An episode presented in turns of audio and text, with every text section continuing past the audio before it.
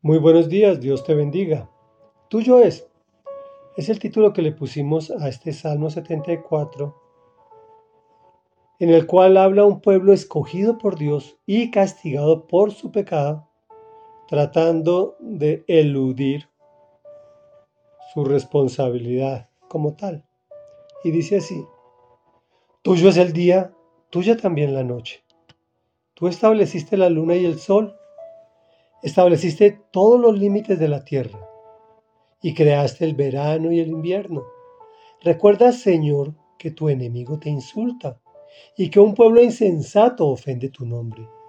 No entregues a las fieras la vida de tu tórtola. No te olvides ahora ni nunca de la vida de tus pobres. Toma en cuenta tu pacto, pues hasta en los lugares más oscuros del país abunda la violencia que no vuelva humillado el oprimido, que alaben tu nombre el pobre y el necesitado. Levántate, oh Dios, y defiende tu causa. Recuerda que a todas horas te ofenden los necios. No pases por alto el griterío de tus adversarios, el creciente tumulto de tus enemigos. Comentario.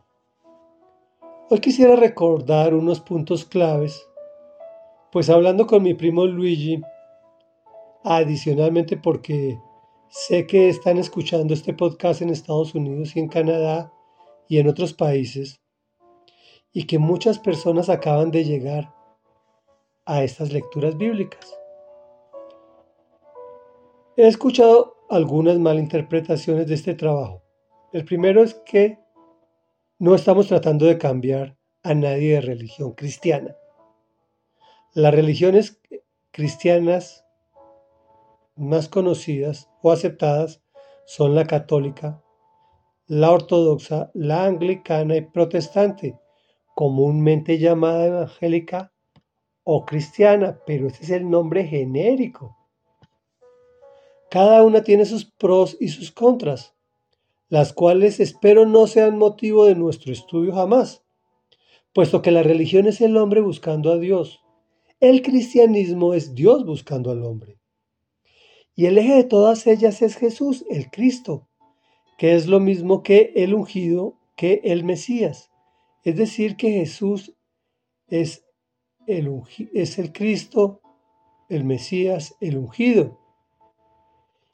Y Jesús es el unigénito de Dios, o sea, el único Hijo con H mayúscula de la misma esencia de Dios, por lo tanto es Dios.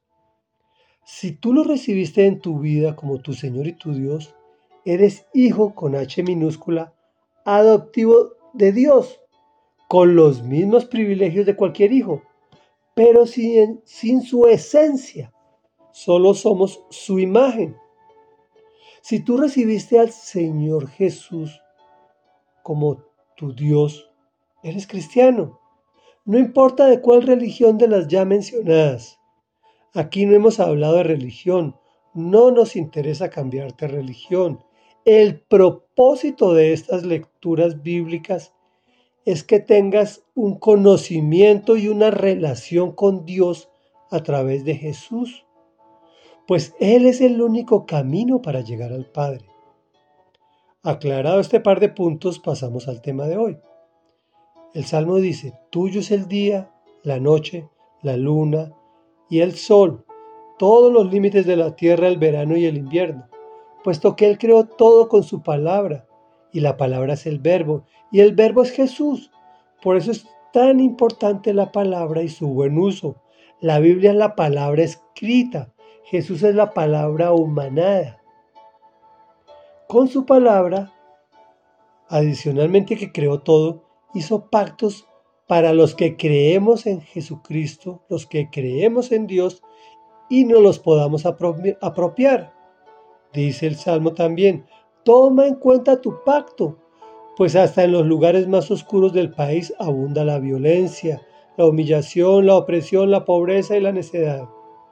Igualmente nos ocurre a nosotros cuando nos aferramos a una religión y no generamos una relación con Dios.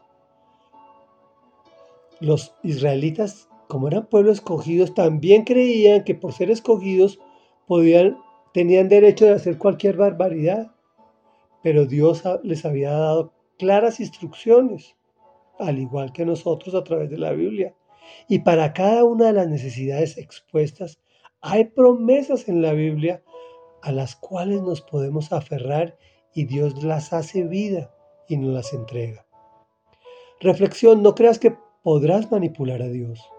Más bien, ten una fuerte relación con Jesús nuestro Señor y nuestro Dios a través de la oración, de la lectura de la Biblia, su reflexión, poniendo en práctica lo leído y serás su amigo o su amiga de Jesús. Qué lindo ser amigo de Dios.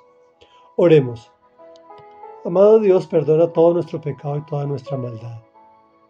Porque todo, todo es tuyo, Señor. También nosotros. Hoy reconocemos que Jesús es nuestro Señor y nuestro Dios y por lo tanto nos hacemos hijos adoptivos tuyos con las mismas prerrogativas de Jesús, pero sin su esencia, amado Dios. Queremos entender eso con claridad. Solo somos una imagen tuya, amado Dios. Y sabemos que tú nos amas profundamente.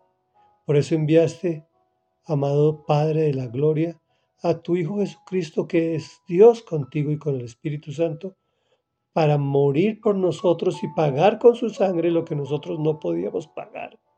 Gracias, gracias, gracias, amado Dios. Amén y amén.